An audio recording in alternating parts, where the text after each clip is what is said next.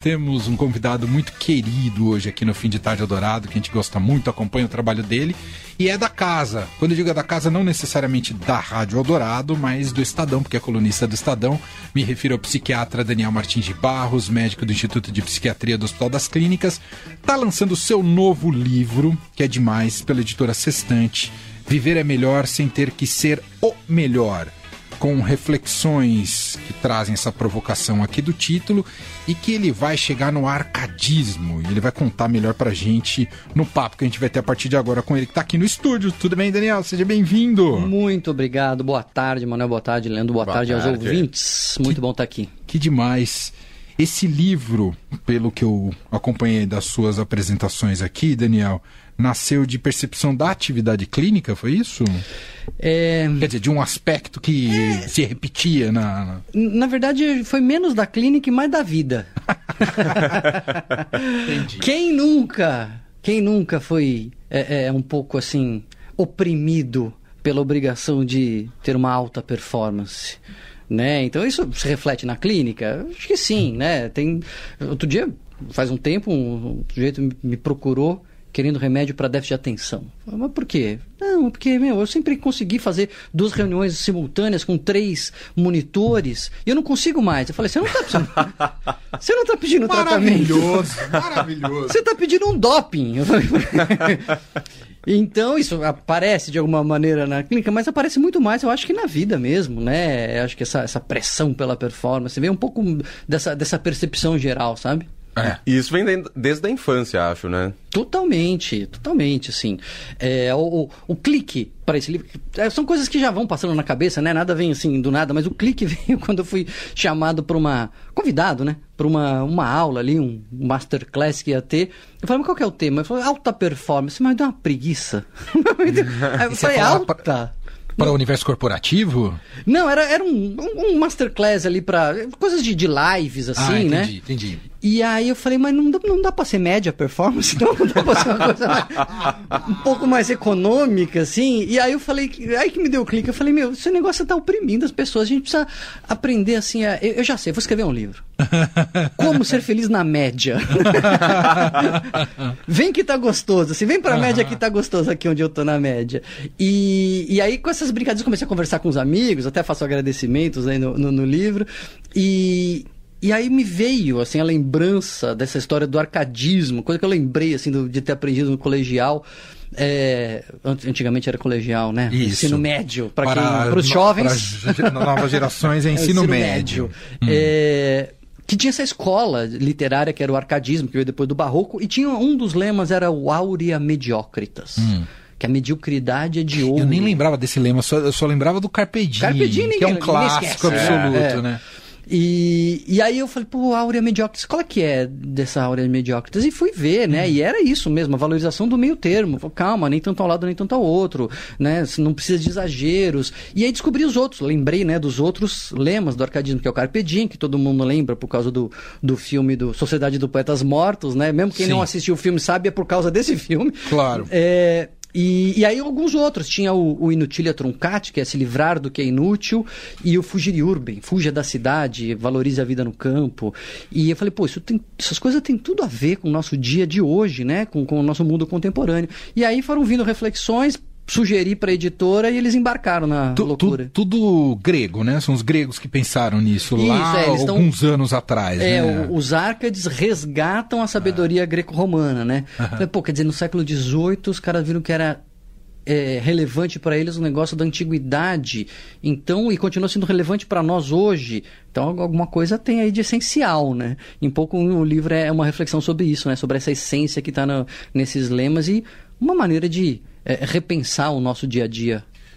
Então, Daniel, a gente está perdendo tempo nessa vida, é isso? Tá, perdendo tempo. perdendo Essa é a conclusão, demais, cara. Nossa, mas. dá demais. até uma angústia de perguntar isso. Sair correndo daqui. Não, perdendo tempo porque, meu, assim, eu. É, sobretudo. Bom, então vamos lá, são os quatro capítulos, né? O, o Áurea Medioctas, a valorização do meio termo, o, o, se livrar do inútil, valorizar a vida no campo e o Carpe Diem, né? Aproveitar hoje. Mas o, o, clique foi com esse Aura Medioctas, que veio com essa ideia de libertar as pessoas dessa cadeia de você ser o melhor. Até porque não vai ser. Não sou, desculpa ser eu dessa notícia aqui, assim, mas não vai ser. A maioria de. A maioria. Tá todo mundo na média, a gente vive na média. Não é isso? Assim, tem um lugar no pódio, beleza. Eu acho lindo o lugar no pódio e eu acho que tem que ter gente que valoriza isso. Eu acho eu valorizo também, acho muito legal. Sim. Mas não é para todo mundo. A gente tem que aprender que não é a única coisa que tem valor. Porque quando se diz a única coisa que tem valor é a medalha de ouro, o resto é tudo último colocado, aí você, assim, torna a vida muito opressiva, porque a maioria das pessoas não vai estar no pódio, uhum. né? Enfim, então é, é, um pouco isso, é a, a, a, libertação de outras coisas têm valor além da medalha de ouro. Não estou desvalorizando a medalha de ouro e nem estou exaltando a derrota, só estou dizendo assim, vamos ficar mais livre, vamos... Até um repórter me perguntou, Daniel, mas então não pode acontecer assim de um sujeito, por conta disso, perder uma promoção? Falei, pô, já tá pondo a culpa em mim, né? O cara perdeu. já tá dizendo que eu sou o culpado porque perdeu a promoção. É, eu digo, mas pode. Mas se o cara tá valorizando outras coisas, não, essa, essa promoção vai me custar tempo com as minhas filhas, vai me custar tempo com a minha família, vai me custar minha saúde mental, então eu prefiro não ganhar essa promoção. Cara, beleza, e, e tá tudo bem, não é só a promoção que tem valor, né? Uhum. É um pouco isso, assim, esse, esse capítulo. Quero aproveitar para convidar nosso ouvinte ah, para participar verdade. pelo nosso WhatsApp, o 991299111. 991299111 e aproveitar que estou falando de WhatsApp, a gente automaticamente se lembra de redes sociais. O quanto as redes sociais impactam nisso atualmente, tanto no Carpe é, Diem quanto nessa conquista aí do primeiro lugar do pódio? Muito, Leandro, muito porque tem essa coisa da de você só postar o pódio, né? Você, posta só a foto de quem ganhou. Você não posta a foto de todo mundo que perdeu, né? Por quê? Porque a gente não valoriza nada a não ser o pódio. E aí você vê todo mundo lá no pódio. Né? Cada um, né? um que ganhou a promoção, o outro que conseguiu casar, o outro que conseguiu comprar casa, sei lá. Né? É, você só vê as conquistas, você não vê as derrotas. Outro dia eu postei uma, uma, um vídeo meu tomando um tombo. Cara tava numa gincana, mas eu tomei um tombo. e aí eu postei, aí alguém, tira, o pessoal tirou, ai que vergonha. Eu falei, não, isso vai virar uma postagem, cara. Porque ninguém posta os tombos, né? Só posta quando ganha a gincana. É. Não posta quando toma os tombos. Então a rede social tem isso de pernicioso. E ela tem uma coisa que aí fala com outro capítulo, como o Leandro lembrou aqui, que é o Carpe Diem, que ela nos desconecta da vida real, né? É, tem um um, um estudozinho aí que eu cito muito interessante. Uma cineasta inspirou alguns cientistas. A cineasta fez o seguinte: ela botou uma câmera em Chicago, pendurou um monte de nota de um dólar numa árvore e deixava lá bilhetinhos. Pegue que é sua, veja que surpresa. E ela deixou filmando, cara. E as pessoas passavam reto pela árvore, não viam dinheiro brotando na árvore. Uns olhavam mas não viam e passavam reto. E aí os cientistas foram lá, falaram, pô, isso aqui dá um bom experimento. Pegaram lá um, um lugar num campus lá americano, é, colocaram também dinheiro e, e, e, foram marcando, né, anotando quantas pessoas viam, quantas pessoas não viam. E se a pessoa não estava no celular, a gente já está bem distraído. Porque assim, 18% só das pessoas via, né? Menos de 20% das pessoas via uh, o dinheiro. Só que quando estava no celular, isso caía para 3%, 5%, né? Então a gente fica muito desconectado quando a gente está no celular. A gente fica muito desconectado da vida e a gente não aproveita o que a vida nos oferece. A maioria de nós não vai encontrar dinheiro nascendo em árvore, mas a gente vai encontrar outras coisas boas quando a gente se conecta no nosso dia a dia, né? Com as uhum. pessoas à nossa volta, com as coisas à nossa volta. E não tem uma. E além disso, não tem uma outra camada, é, pegando a carona aqui no Leandro, sobre redes sociais, que a ideia de que a existência só se dá quando você é percebido. Já vi muita gente falando em discursos de pensando se a própria existência vai ficar para a posteridade. Com esse, com esse nível de preocupação, uhum. se aquilo que eu estou fazendo vai ter relevância para a posteridade. Como se todos nós nascêssemos para ser Abraham Lincoln, sabe? Pois é, exatamente, né? E, e, é, mas é, de novo... É uma loucura isso, Daniel. É uma cadeia. Ah. É uma cadeia, né? Você tá, você, se você não ficar para a posteridade, se você não é, é, brilhar, se você não se destacar, se você não estiver acima da média, você não tem valor. Mas que maluquice é essa? Assim, eh, porque eu até digo, por que, que medíocre se tornou ofensivo? Se medíocre é o que está na média, o que somos todos nós. Todo, a gente vive na média, né? Você pode se destacar numa coisa ou outra, mas hum, a gente vive na média. Por que, que viver na média é tão feio se está todo mundo aqui? Eu falo, vem que tá gostoso, gente. Tá, tá bonitinho aqui na média. Não precisa ficar com essa, é, é, essa pressão de que você tem que ser melhor, porque não, uma outra coisa você pode ser, mas a vida é vivida na média. Mas isso se torna feio. Né? É, é uma ofensa falar que alguma coisa é medíocre, porque a gente só acha que tem valor o que está no topo, né? Se não está no topo, então não vale. Então é feio, é medíocre, né? Uhum. Eu, eu, proponho o resgate da mediocridade, não, de novo, não como exaltação da derrota, mas como uma libertação, né? É o claro. fenômeno Simone Biles. Nossa, excelente exemplo. Alguém que estava na. E, e tem, a gente tem visto mais no esporte, né? Acho que tem ela visto... abriu uma uma janela importante de, dessa alta pressão por, por desempenho e performance que fica mais evidente quem trabalha diretamente com isso, como ela, uh, e de poder dizer chega, né? E para mim não vai. Assim, esta medalha de ouro é muito valiosa, mas neste momento a minha saúde mental vale mais e eu opto pela minha saúde mental e abro mão da, da medalha de ouro. Ela recebeu críticas, né? Daniel? Muito. E aí as pessoas falam, ah, agora o bonito é ser derrotado, agora o bonito é perder. não, você ouviu o Galo cantar, mas não sabe aonde, né? Porque não é isso que ela tá falando. Bonito não é perder. Uhum. Bonito é você ser livre. Bonito é você não ser escravo de uma medalha de ouro né? E, e, esse é um fenômeno que, na verdade, ela é, é causa, mas ela é consequência também. É uma mudança de, de, de mentalidade social que eu tenho visto. E toda mudança vem primeiro pelos jovens, e aí a gente ouve os caras né, falando, é, porque esses jovens agora. Não, esses jovens só, na verdade, estão indo na frente. Não é uma questão geracional, é uma questão de uma outra era. Tanto que pessoas da nossa geração, já mais velhos, também estão optando por tirar um pouco o pé. Pô, uhum. se essa promoção aqui me custa muito, eu, eu, não vou. Sim. Né? Quantos executivos pedindo demissão? Tem matéria no Estadão, assim, é, é recente falando sobre isso. Não, isso aqui tá muito, eu não, não vou subir na carreira, porque se eu subir aqui vai, vai me custar a, a minha saúde mental, a minha qualidade de vida, eu vou me manter aqui onde eu tô. Então não é uma questão só geracional, é uma questão de uma nova era que está se abrindo mesmo. Você acha que essa nova era tá vindo acelerada ou é pouquinho, devagar, degrau por degrau? É, tudo, tudo parece mais rápido quando a gente está vivendo aquilo, né?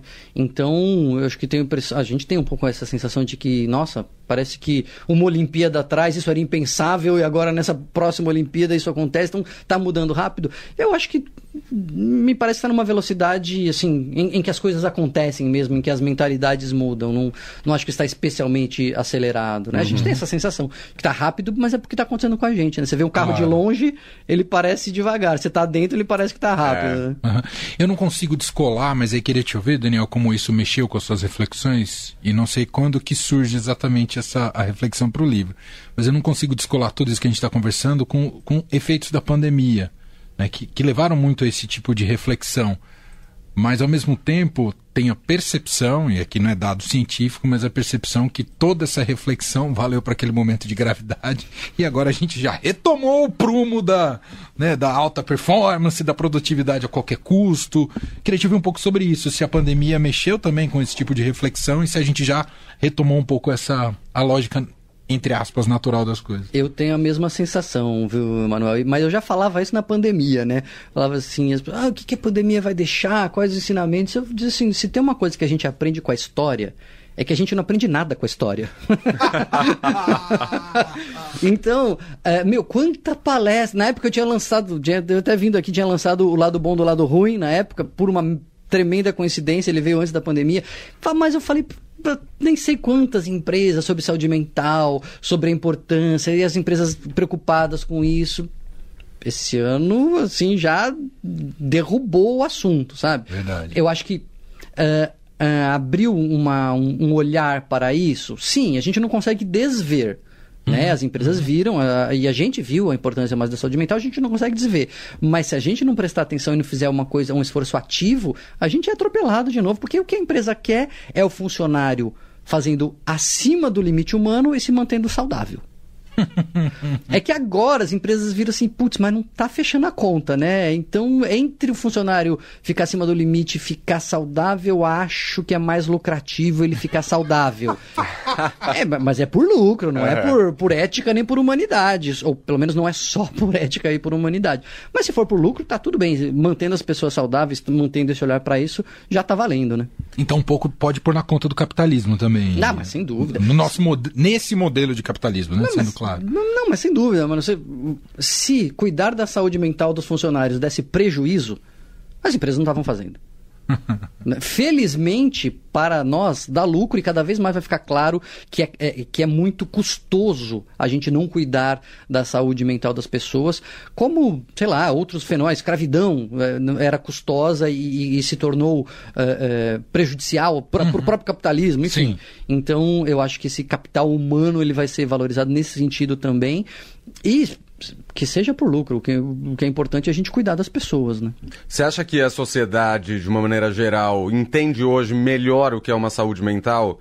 Acho que até um tempo atrás existia ainda um certo preconceito de parte da tabu, né? sociedade, né? exato. É, é, entende melhor, diminuiu o preconceito, embora ele ainda exista né? Quando você fala de ir ao psiquiatra, de cuidar da saúde mental, ainda existe um certo estigma, mas sem dúvida nenhuma diminuiu demais, assim, né? É, 20 anos atrás, quando eu comecei a fazer psiquiatria, assim, tinha gente da minha família que tinha vergonha de falar que eu era psiquiatra, entendeu? Ah, ele fez medicina, mas ah, ele foi para psiquiatria, psiquiatria. né? É, hoje em dia não, isso, isso, essa parte já melhorou bastante, assim, as pessoas têm muito menos é, resistência, embora ainda exista, né? É, agora, enquanto a gente não mudar esses valores mesmo, assim, que, que a sociedade defende e, e valorizar mais as pessoas, a qualidade de vida, a saúde mental, a gente vai continuar produzindo queria, doença. Né? Queria dar um crédito para minha mãe, que minha mãe é da área da saúde, né? E desde pequeno ouvi ela falar que a vanguarda da medicina é a psiquiatria. Boa! Juro, Daniel. É isso. Sempre ouvi ela falar, falou, psiquiatria é o. Vai ser o que a gente vai resolver todos os problemas. Tem alguma coisa que a gente precisa cuidar, é da cabeça. É, tá, a gente tá na linha de tá frente. Certa? Né? Ela tá é. certa, Daniel? Eu acho que. A, Ou você vai, dizer, ele vai defender a classe. Não, a psiquiatria.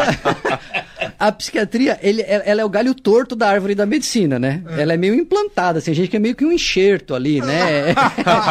a gente é meio diferente, a psiquiatria é meio diferente com ônus e bônus, assim, é, é, é, mais difícil às vezes a gente ter um tratamento, é mais difícil às vezes a gente ter uma conhecer as causas do, dos transtornos mentais, mas por outro lado a gente está na vanguarda mesmo, muitas vezes a gente está ali na linha de frente, vendo antes algumas coisas que estão acontecendo na sociedade, né?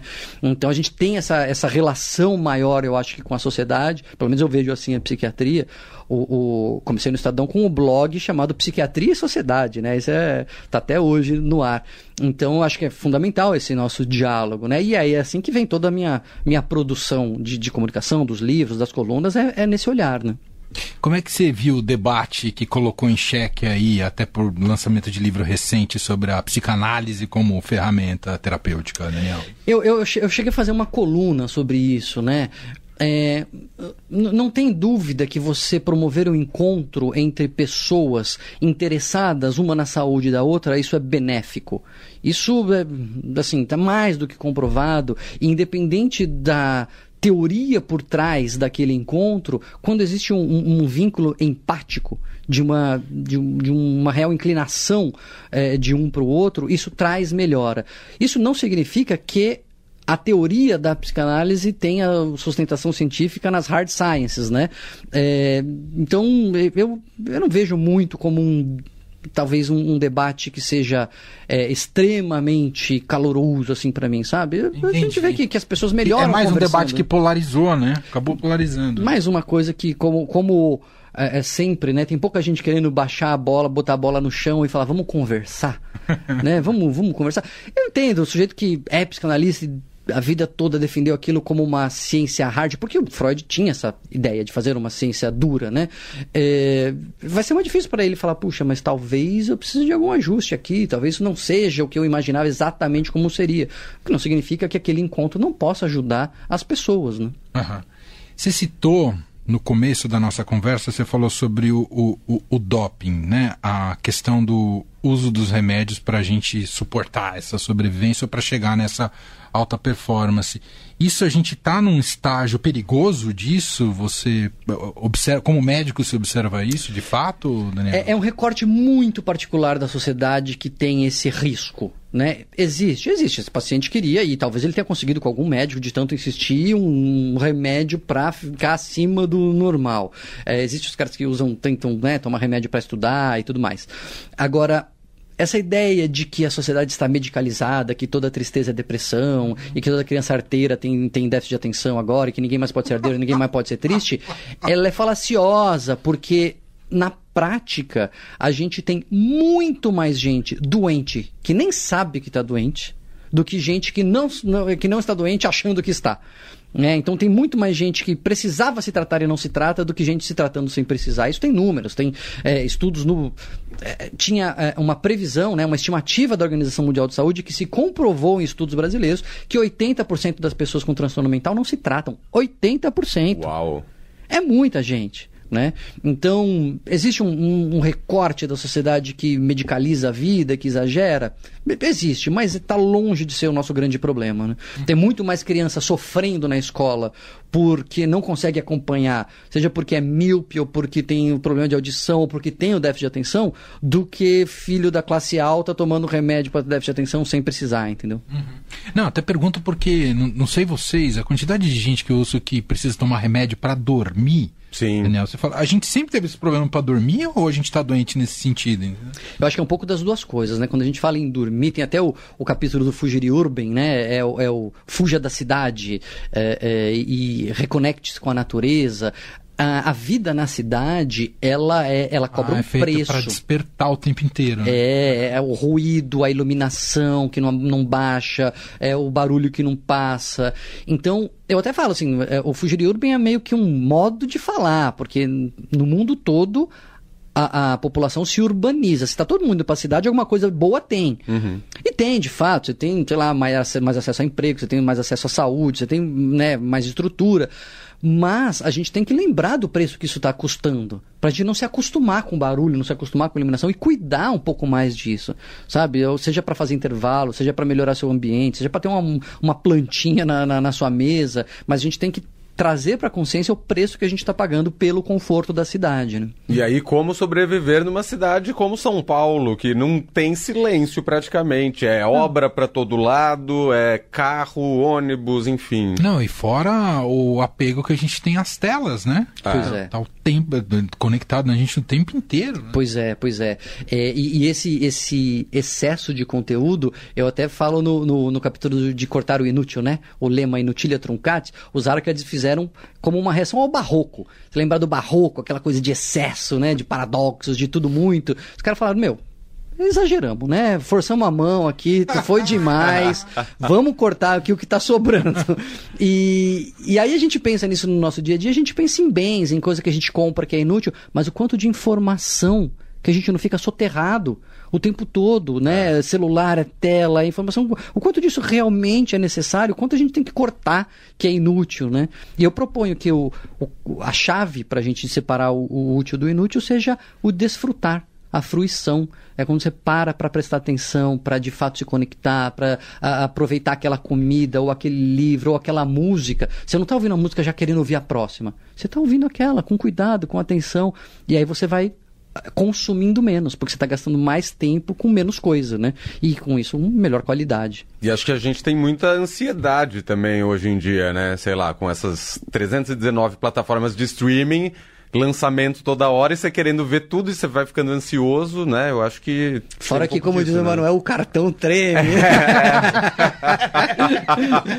eu, eu, eu, eu é, é, desenvolvi o seguinte lema, assim. A Netflix tem um monte de séries para que todas as pessoas tenham uma série para assistir. E não para que uma pessoa tenha que assistir todas as séries. eu, eu quero tatuar isso no braço para eu me convencer, entendeu? claro. Você já consegue mensurar, Daniel, não sei quanto isso já está sendo estudado por psiquiatras, cientistas, é, o que será da sociedade no acúmulo a longo prazo? É, essa nossa verdadeira devoção às telas e ao celular o tempo inteiro. Eu digo até pensando em estrutura mental e como o nosso cérebro passa a funcionar, esses mecanismos de recompensa. O que, que você já pode dizer sobre isso? Daniel? Eu posso já dizer que deu ruim, né? não, deu ruim. Assim, a gente não sabe usar. Isso é uma tecnologia, beleza, bem-vinda. Tecnologias vêm para ajudar e a gente tem que aprender a usar. Mas a gente não sabe ainda. É, a gente deu muito poder para essas empresas empresas, elas. É, a empresa, ela assim, não é nem vilã nem mocinha, ela vive para crescer, ela se torna um organismo maior que ela, que ela só quer sobreviver e crescer. Então os caras não estão nem aí se você está bem ou se você está mal. Tem estudos já de ressonância magnética mostrando que o cérebro responde com é, a mesma resposta de dependência quando você é, é submetido a um algoritmo de vídeos rápidos feitos para você. Se você entra naquele normal, né, padrão, você acha legal. Mas se é aquele que você já treinou o algoritmo e ele só te manda o que você sabe, você tem realmente resposta de. Eu já fiquei uns 40 minutos, assim, a ponto de... Nem perceber. É, nem perceber. Nem perceber.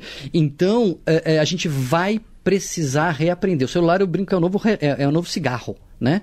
Que lembra, assim, anos 80, o pai pedia pro, pro filho acender o cigarro, fumava em qualquer lugar, porque a gente, né, a gente não, tinha muita noção do mal que estava fazendo e da dependência que estava criando. É mais ou menos isso, assim, lógico que é uma analogia imperfeita, mas a gente está é, agora percebendo o mal que está fazendo em termos de depressão em jovens, é, é sobretudo a população mais sensível para adoecer, adoecer por causa das telas são meninas jovens. Né? É, aumento de depressão, aumento de risco de suicídio, dependência. A, a, pressão pela questão estética também. Sem dúvida, né? A comparação, a estética. É, então a gente vai precisar. É, e, e, quanto mais cedo você coloca a pessoa em, num estímulo recorrente, maior a chance e maior a intensidade da dependência. Então, assim, por que, que você pode beber com depois dos 18 anos, pela lei, né? Porque você já está com mais o cérebro mais maduro, diminui o risco de dependência. A gente vai ter que fazer essas coisas com a rede social, sem dúvida nenhuma. Entendi. A gente vai ter que colocar colocar algum freio de arrumação aí, mas a sociedade vai vai aprendendo, né?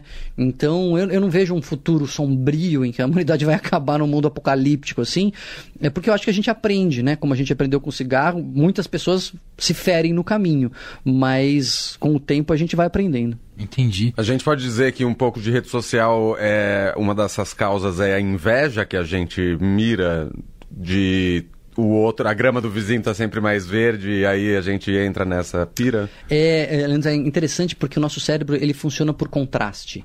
Então, é, a gente fala, ah, não, não, não se compare, não devemos comparar, não tem jeito, a gente vai continuar se comparando. Para eu saber se eu, se eu sou alto, eu tenho que estar do lado de alguém mais baixo ou mais alto. Para uhum. eu saber é, se eu ganho muito, eu tenho que saber quanto que o outro ganha. Não, não tem jeito, o cérebro funciona por contraste. Então, é, o, o que eu acho é que a gente não é, é, a gente tem que fazer uma coisa assim de redução de danos. Não adianta dizer assim, pare de se comparar. A forma de lidar com isso é a gente entender que nós não somos apenas aquele parâmetro que estamos comparando. Então, se eu tenho menos seguidores do que o Manuel Bonfim no, no, nas minhas redes sociais, tá tudo bem, eu estou comparando e realmente eu estou abaixo. Mas eu não me resumo a ter o número de seguidores. Eu tenho é, outras qualidades. Eu sou pai, eu sou filho, eu sou é, né, professor, eu tenho outras coisas. Então, você compara o seu carro, você compara o seu salário, você compara a sua esposa, você compara o que você quiser. Mas saiba que você não é só aquilo. Né? Então acho que se a gente amplia um pouco, a gente alivia essa, esse mal-estar que as redes sociais trazem. E aproveitando então que a gente está claro. em redes sociais, fazer a pergunta da Mônica, que chegou aqui no nosso WhatsApp 991299111. Ela quer saber a sua opinião sobre o LinkedIn, que a gente estava falando de emprego também. Ela pergunta: na sua opinião, o LinkedIn é a pior de todas as redes nesse contexto da alta performance? Boa, Mônica, é verdade. Eu, eu, eu, já ia responder não sei, é verdade. porque eu não, não sou né, um, um, rato de redes sociais, mas de fato, com relação à alta performance, o LinkedIn é imbatível, né? É. As fórmulas de conquistar o sucesso, de melhorar a sua performance. Gente, não dá para você ser bom no emprego, bom na conta bancária, bom na cama, bom na cozinha, bom. Não, não dá. Olha, um arroz com feijão bem feitinho, ali, o mais ou menos, o bom o suficiente, já resolve né? Não precisa ser o melhor possível, pode ser bom o suficiente. E veja, eu não estou falando que tem que ser ruim. Pode ser só bom o suficiente, né? Não precisa ser o melhor possível. Uhum. Sobre, eu não sei se se encaixa com o Carpe Diem, mas enfim, queria te ouvir sobre como se tem alguma receita ou alguma dica para viver intensamente o momento. Não sei se intensamente, mas viver bem o momento presente. Esse... Que, que, o momento presente te faz desconectar um pouco da, da, dessa ansiedade. Exato. Da... né? E É até isso. da alta performance, enfim, desfrutar de, de fato do momento. É isso mesmo, Emanuel. No, no livro eu até coloco, né? Uma, eu tento fazer uma síntese de. Se a gente pudesse, pudesse fazer assim, uma síntese de todos esses princípios do arcadismo, o que, que, que seria, né? Eles estão falando tudo mais ou menos na mesma direção, e na mesma direção que filosofias orientais, cristianismo, budismo, todo mundo está falando mais ou menos da mesma direção, que é o seguinte: olha, tira o pé um pouquinho, sai da correria de, de ter cada vez mais dessa insatisfação, porque o motor de tudo isso que a gente está falando é insatisfação, e se conecta com o que você está agora, com o que você tem agora, com o momento que você está, com a pessoa com quem você está. Isso muitas vezes já é uma riqueza tremenda que você está perdendo por estar pensando em outra coisa. Né? Quanta, quanto enriquecimento, quanto prazer a gente não tem, às vezes, numa conversa trivial, num, num, num joguinho ali tranquilo com uma criança, numa brincadeira com, com a sua esposa, num, num, num almoço com o seu chefe, que você se conecta de fato. Quando você se conecta de fato com uma pessoa, você se sente bem. Porque o sentido da vida é esse, né? São, são as conexões. Então, acho que a fórmula é isso, a gente é, é, tirar um pouco o foco da insatisfação e colocar na satisfação do momento. né? E, e quando a gente faz isso, a gente descobre que tem muita coisa legal. Às vezes tem até umas notas de um dólar pendurado por aí. Sabe que eu tenho essa tese sobre o rádio, né? Depois de refletir muito tempo, eu falo que o rádio é fascinante por causa disso, porque isso que a gente está fazendo aqui agora te obriga aí de uma maneira intensa, de fato, a viver o momento presente, é 5 horas, 43 minutos, 8 segundos e não, não dá para. Eu preciso cuidar do agora o tempo Exato. inteiro. É isso então, aí. por duas horas do meu dia, eu sou obrigado a cuidar do agora. E- Claro que tem uma outra coisa que se planeja, não sei o quê, mas é, é, te coloca nessa, nesse sentido. E eu falo, cara, isso é muito terapêutico. A gente é muito privilegiado em poder fazer isso, sabe? Exato, você está numa atenção focada, Focada. intencional, né? Isso. E, e aí você está conectado. E aí você se conecta com o ouvinte, você se conecta com o Leandro, você, né, é, é muito interessante mesmo. É, Com os é terapêutico. entrevistados. Com os entrevistados. os entrevistados recorrentes que estão aí. Sensacional. Aliás, eu nem agradeci a Band News FM que liberou o Daniel Martins de Barros para poder estar aqui hoje. Muito obrigado, É, chefe, nessa chefe. entrevista. Muito obrigado aos colegas. Ah, o, o Daniel que escreve aqui o Estadão. Quais dias, Daniel? Sábado eu escrevo no Bem-Estar a cada 15. A cada 15 dias, no sábado, no Bem-Estar. A Ana, a Ana Lourenço vai estar aqui nessa semana, deve falar alguma coisa aí sobre o bem-estar. Não sei se ela vai Ah, estar. Ana, Ana. nossa especialista. Ela, né, vai, ela tá fazendo uma matériazinha sobre o Ah, livro aí. Então ah, que tem demais. novidades aí. Tô, Demais. dando spoilers. Muito bom, bom. eu não sei se o Leandro tem alguma última pergunta. Tem, Leandro? Eu Então queria, fala. na verdade, que você deixasse um recado para Luciana, porque ela mandou a seguinte observação. Hum. Acho que sou uma dessas pessoas que precisa de tratamento e não faz nada. O que você diz para a Olha. Luciana? Luciana, eu, eu tenho o seguinte lema: desconfiou, procura ajuda. É melhor você procurar ajuda e não ser nada do que ser alguma coisa e você não procurar. Então desconfio, procura, mas procura quem, Daniel? Procura qualquer um. Procura o médico do, do- do trabalho, procura o clínico geral, o médico de família, procura o psicólogo da escola do seu filho, fala com o pediatra do seu filho, com o seu ginecologista, fala com alguém. Né? E a partir daí, ah, o seu ginecologista pode te dar um encaminhamento, pode começar a conversar com você, o psicólogo vai dar uma ideia, e aí começa, né? Mas desconfiou, procura. Qu- Quando é psicólogo e quando é psiquiatra, tem, tem um caminho para saber? Ou, Não. ou os próprios profissionais vão indicar? É, na maioria das vezes é o próprio profissional, vai em um, vai em outro, vai nos dois. é, Tá. Entendi. e- vai, vai em quem você consegue. O combo é bom, né, O Daniel? combo é o ideal. É psicólogo, psiquiatra, atividade física, sono adequado, alimentação saudável, medicina do estilo de vida. Sensacional. Ó, deixa eu ir pro serviço aqui. Viver é melhor sem ter que ser o melhor. Novo livro do Daniel Martins de Barros, saindo pela editora Sextante. Já está à venda, não é isso, Daniel? Já está em todos os lugares, só procurar que acha. Livrarias e no online, né? Exatamente. Livrarias é. e no E tem online. audiobook na minha voz também. Quem É gostou da mesmo? minha Você voz? gravou? Demais. Você gravou ele inteiro? Gravei. Oh, É, os meus livros pela Sextante estão todos em audiobook todos? na minha voz. Uau! Nossa, isso é muito relevante. É legal, né? E aí, né? como é que faz? É pela Sextante, pelo site da Pela- Sextante? Na, na Amazon tem, Na eles estão Amazon lá tem? aquele. O Amazon está numa, com uma nova plataforma, né, de audiobooks. Eu não Ah, sei tá- se tem outros lugares. Da Alexa também, né? Eu sei que na, na Amazon tem facinho lá. E é muito legal, né? Porque aí o, quando eu gravei lá no estúdio, o, o técnico falou assim: nossa, é muito mais fácil quando é o próprio autor, né? Porque claro. você conhece o texto, né? claro. Você sabe onde estão as ênfases, onde estão as vírgulas. Então é muito legal. E você aprovou gravando o autor? Olha, eu, eu aprendi um pouco lendo, viu? Alta performance. É. Olha, é um livro que está na média. É Aliás, nessa coisa da busca, então, pela perfeição e etc., da gente sempre ter o primeiro lugar, você relê seus livros depois? Não, é, eu, rele, eu acabo relendo por conta das vezes do audiobook. De, de, gravação do audiobook, mas eu não tenho aflição, não, viu? Às vezes eu, eu leio uns negócios assim, no Estadão, vai sair ano que vem uma compilação de, de artigos do Estadão. Ai, por, que legal. Pela Artimed. E volto aqui. e aí. Já tá combinado. Claro. E aí eu relei e falei assim: nossa, mas que insight legal. Se eu fosse escrever, eu não saberia escrever isso aqui hoje, não. Então tem umas coisas que é meio mediúnica, entre aspas, é. assim, né? É igual aqui, quando você vai ouvir o que você falou, fala, nossa, eu que ideia legal que eu tive, né? Porque é uma coisa que você tá mergulhado no momento, né? É e isso. é só quando você tá no momento que rola. É isso.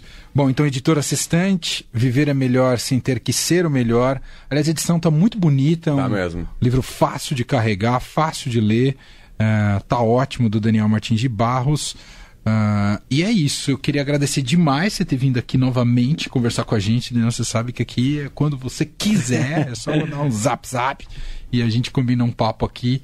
E ah, tinha uma coisa que eu queria te perguntar. O esse aqui você por enquanto não tem o um lançamento presencial marcado. Na verdade a gente fez um, um evento é, que tinha um evento lá de, de, saúde mental e de parentalidade. Tá. A gente já fez o, o lançamento, o evento de lançamento. Tá. É, como eu como eu tenho lançado com alguma frequência, eu, eu acabo cansando um pouco dos eventos de lançamento. A editora fica louca comigo, fala, Daniel, não vai fazer evento? Falo, não, calma, eu vou fazer uma palestra. A gente aproveita e faz os boa, autógrafos lá. Boa. Então tá bom. Então é isso, gente. Daniel, brigadíssimo mais uma vez. Eu que agradeço. Um grande abraço. Vamos em frente. Obrigado aí pelo Valeu. espaço, gente. Um abraço aos ouvintes. Fim de tarde. Eldorado.